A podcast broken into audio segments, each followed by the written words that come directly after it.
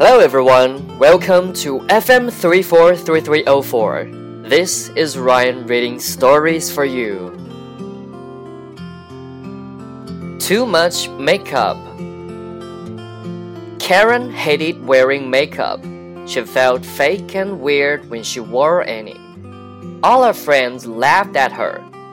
Don't be a little boy, they would say. You're going to look ugly without it. Karen believed them. Apart from not liking how it felt, Karen hated the price. Makeup is very expensive. She did not want to waste money on it. But every girl she knew wore it.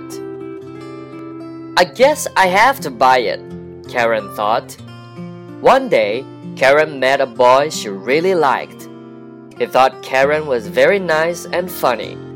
Still, he didn't want to ask her out. Why not? asked his friends. She wears too much makeup, he replied.